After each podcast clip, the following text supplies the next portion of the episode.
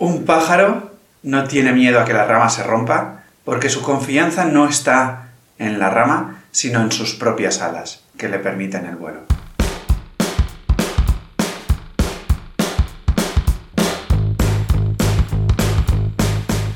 Muy buenos días, tardes, noches y bienvenidos, bienvenidas un domingo más a Proyecto Ikigai, el podcast, el programa con el que me gustaría inspirarte a que te pongas en acción hacia una vida bien vivida ¿Y cómo lo hago? Pues trayéndote reflexiones, ejercicios, entrevistas y diferentes propuestas para que cada vez más confíes en ti y te pongas en marcha en este caminito.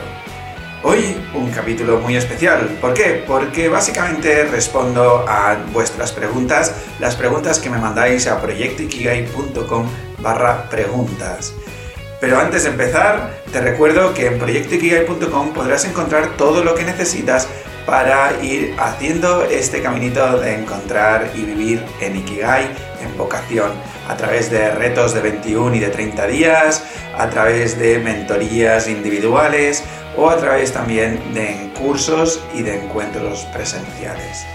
Ahora ya sí, sin más dilación, soy Javi Vidal, tu guía en este viaje explorador y utilizo la improvisación teatral y el acompañamiento filosófico para que vivas tu vida cada vez más plena y significativa. ¡Empezamos! Como te avanzaba, el capítulo de hoy es interesante porque, bueno, pues me habéis hecho llegar una pregunta y pues vamos a intentar darle respuesta. Y la pregunta en cuestión en esta ocasión no me ha llegado a través de la web, sino pues a través de diferentes conversaciones con, amigos, amistades y gente que se me va acercando al proyecto. Y básicamente es, oye, ¿cómo puedo recuperar mi confianza? Y es algo muy interesante porque, bueno, ya vemos, ¿no? Que muchas veces en este camino de querer vivir en Ikigai, de querernos vivir más plenamente, más expandidos, honrando nuestro potencial y, explotándolo, ¿no? Eh, donde fallamos es en ese momento en el que, bueno, pues necesitamos confiar en nosotros, confiar en la vida, confiar en el universo, en Dios, llámalo, como quieras, ¿no?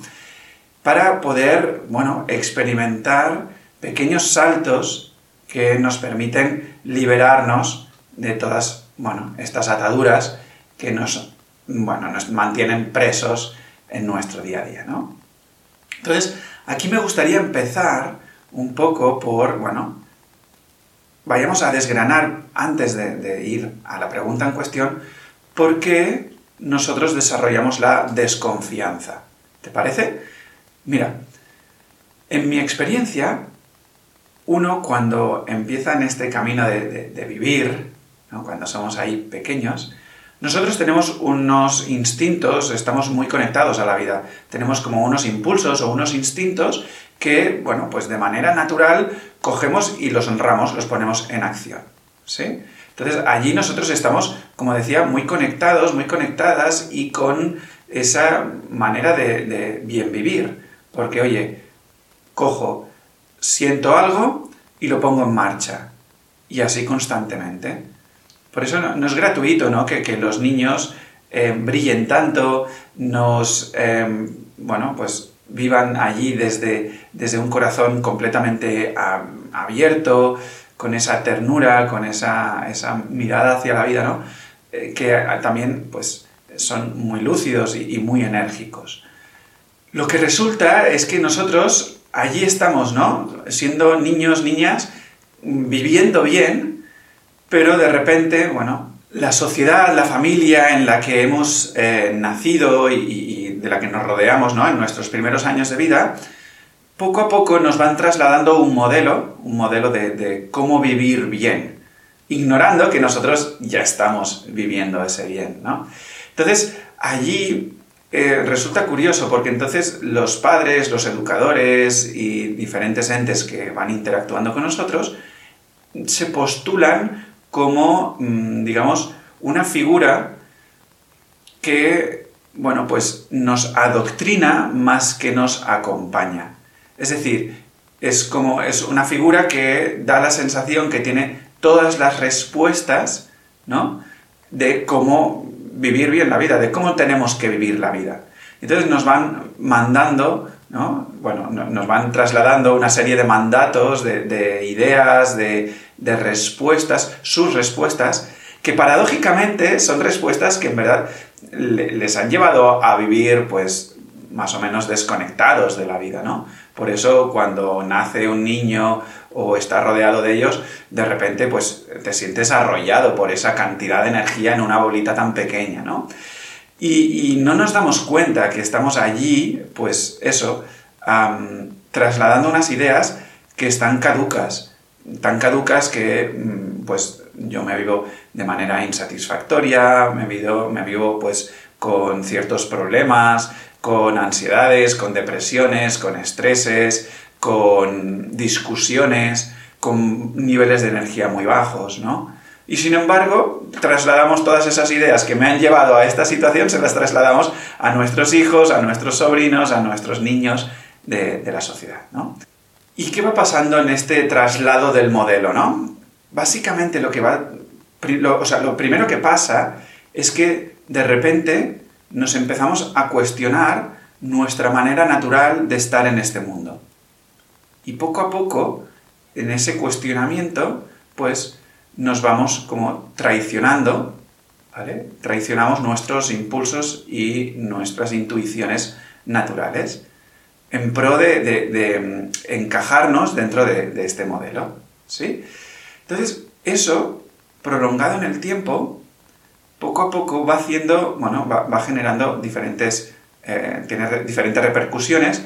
La segunda de la cual, ¿no? la primera es, oye, yo me traiciono, ¿no? Traiciono mi, mi, manera natural. La segunda parte es, ostras, empiezo a ver que eh, la vida, el mundo, el entorno, todo esto, claro, mm, me genera eh, malestar, me genera agobio, me genera eh, preocupaciones, me genera mucho ruido.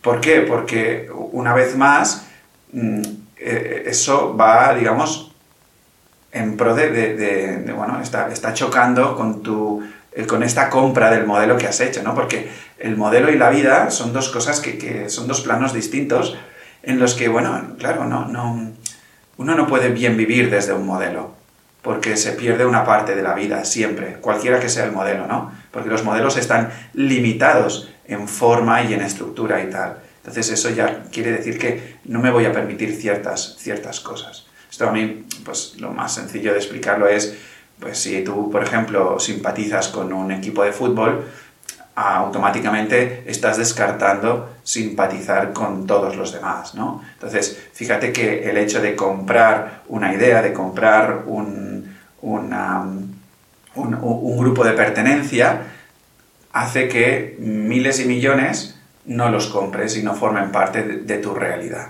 ¿no? siempre hay mucha más pérdida que ganancia en, en, este sentido. Pues lo mismo pasa con el modelo, ¿no? Entonces, de repente, pues claro, ese modelo hace que, nos vivamos constreñidos y entonces como la vida es mucho más que esa, que esa forma, esa constricción, pues mm, claro, ¿qué vemos? Empezamos a ver que la vida, pues, bueno, no la vida, sino que, nuestra realidad es confrontativa, que nos genera malestares, desconexiones, sensaciones de apatía, de, de vacío interior, ¿no? Y allí, en vez de cuestionar cómo estamos viviendo, lo que hacemos es, mm, digamos, entre comillas, como que profundo, o sea, cogemos tenemos un sentimiento más profundo de, em, de desconfianza. Empezó con una desconfianza en, mí y en mis capacidades y en mis instintos y, mis impulsos, que poco a poco se va trasladando a una desconfianza de la vida, el mundo, la sociedad, etc. Y todo esto lo que va sucediendo paralelamente es que yo coja y me vuelva insensible a estos impulsos y a estas sensaciones de mi interior. Tan insensible que no soy capaz ni de discernir em, qué es lo verdadero y qué no es lo verdadero, ¿no? Cuesta, cuesta volver a recuperar un poco, un poco esta, esta sensibilidad. Y lo siguiente también que sucede es que nuestros niveles de energía van eh, en caída, ¿vale? En caída libre. ¿Por qué? Porque claro, todo cuesta tanto, todo es tan difícil, todo es una batalla, todo es eh, como ir a la guerra prácticamente. Entonces eso, claro, va medrando, va, desgastando y eso, pues al final hace que, todo se vuelva mucho más denso y más pesado. ¿Y qué hacemos? Pues lo más habitual es coger y desenchufarnos a través de las series, a través de cualquier tipo de, entretenimiento, de comida compulsiva, todo lo que sea compulsivo, lo que hagamos compulsivamente, mm, es esa manera de evadirnos de este malestar, estas sensaciones de empobrecimiento, ¿no? Claro, entendido esto de cómo nos hemos ido desconectando, es lo que nos permite ver las claves para volvernos a conectar. Fijaros, ¿no? El, núcleo, el core, la base de por qué eh, nos eh, entramos en desconfianza, es esa desconexión interior. Bueno, es, un doble juego, en verdad, ¿no? Es un, oye, mm, yo ya no reconozco en mí las sensaciones, los instintos, los impulsos, em, incluso a mí me pasaba, ¿no? Eh, lo consideraba todo este mundillo como algo esotérico, ostras, ¿qué es la intuición? ¿Qué, qué, son los impulsos? Yo no siento que que exista o que tenga yo esa cualidad y esa habilidad, ¿no? Entonces eso es porque nos hemos vuelto eh, insensibles en esa parte y em, por lo tanto la clave está en recuperar esa sensibilidad y por otro lado em, está el accionar, accionar ese impulso. ¿Por qué? Básicamente para ir ganando em, potencia y para ir ganando también eh, bueno, para, verificar y validar esas intuiciones, esos impulsos y, cada vez confiar más en ellos. Vendría a ser un poco la estrategia de quick wins que se utiliza mucho en, empresariales y en administración, administración de empresas, emprendeduría y todo esto, que básicamente es, oye, mm, si vas a hacer una, pues por ejemplo, la política del cambio o estás en momentos muy eh, turbulentos, donde hay que generar un, viraje ¿no? empresarial y todo esto muy bestia, lo que se recomienda es dividir todo eso en pequeños, em, en pequeños pasos para que yo vaya alcanzándolos tenga una pequeña recompensa que me anime a seguir a por la otra y me anime a, seguir por la otra, etc. ¿no? O como en los videojuegos, cuando estamos allí en, los videojuegos de carreras y tenemos los, los checkpoints ¿no? por donde vamos pasando para ir salvando el juego y, demás. ¿no? Pues vendría a ser un poco, un poco la idea. Pero bueno, eh, en este caso sería hacerlo a través de la intuición. ¿Vale? De manera que, oye, yo mm, eh, practico de nuevo esta sensibilidad para ir recuperando y demás, pues a través de la meditación, por ejemplo, de la contemplación, de, porque eso, digamos, aumenta mis niveles de escucha y eso me permite, pues, eh, cada vez ir reconociendo más las sensaciones y, las variaciones que existen para, bueno, pues darle ese puntito, ¿no? De sensibilidad y acto seguido lo pongo en marcha, lo acciono. Y esta es una parte muy importante también, porque la acción va a generar movimiento y ese movimiento nos va a permitir ponernos en otro lugar. Es, una pequeña, como una pequeña espiral, ¿no? Entonces, en este sentido, ¿cómo tiene que ser esta acción? Esta acción, primero de todo, lo que recomiendo es que se haga lo, mm, digamos, lo más cerca posible de cuando a mí me nace esa intuición o ese impulso o ese, eh, ese pálpito, ¿no? ¿Por qué? Porque el tiempo que pase entre que yo siento eso en mi interior y yo lo accione, es tiempo que le estoy dando a la mente a generar dudas, a generar casuísticas, a generar eh, ramificaciones y demás. Y eso es, em, digamos, un tiempo, un, proceso que densifica nuestro, bueno, densifica todo. Ya está, no, nada en concreto, sino todo. O sea, la mente lo densifica todo. ¿vale? Entonces allí se nos complica muchísimo el pasar a la acción. entra el bloqueo, entran las dudas y claro, desde todo, esa, desde todo ese aroma es complicado que yo recupere mi confianza, porque claro, estoy en un plano mental. Entonces, ahí es, por eso digo que, que la acción, lo recomendable es que la hagamos cuanto antes, eh, o sea, cuanto más cerca del impulso y del palpito que, que nos ha nacido, ¿vale? Entonces, luego, esta acción también tiene que ser una acción de completa entrega. Y aquí también fallamos todos y todas, ¿eh? Aquí es completa entrega quiere decir sin freno de mano. Quiere decir que no me estoy preocupando ni reservando por nada. ¿Vale? Pues, por ejemplo, no me preocupo de lo que opinarán, no me preocupo de si, es, si lo que está sucediendo es o no es exactamente lo que yo quiero, porque lo que está sucediendo es lo que está sucediendo y entonces yo allí es donde eh, meto toda la carne en el asador. ¿sí? Y bueno, por otro lado, el tema del el freno de mano, quitarlo y sin reservas, ¿qué quiere decir? Quiere decir que no estoy em, reservando mi energía o mi atención o mi presencia a, porque luego tengo otra actividad. No, no. La actividad que hay ahora es la que hay, es, la que es, em, luego no existe nada más y, lo doy todo. Es decir, si yo voy, por ejemplo, ¿no? a jugar a volei playa y luego he quedado con los amigos a comer o a salir de fiesta, lo que sea, claro, yo en el volei playa me doy a muerte, ¿sí? Vivir la vida a muerte y como si no hubiese quedado luego, porque si me reservo ya estoy con ese frenito de mano. Entonces allí, claro, eh, la acción queda coja. Y para hacer una acción a medias, pues quizá mejor no hacer ningún tipo de acción, ¿vale? Entonces es entrega absoluta a la situación, a, la acción, a, lo que acontece, honrando un poco todo eso. Y luego vuelvo otra vez hacia adentro, ¿vale? Hacia eh, volver a leer pues las sensaciones, eh, eh, lo que está sucediendo, que, me, me ha pasado a través de esta acción, ¿vale? Y entonces, poco a poco, con este doble juego, es cómo iremos ganando confianza. Y esa acción también estaría muy bien para empujarnos, digamos, un poquito más allá.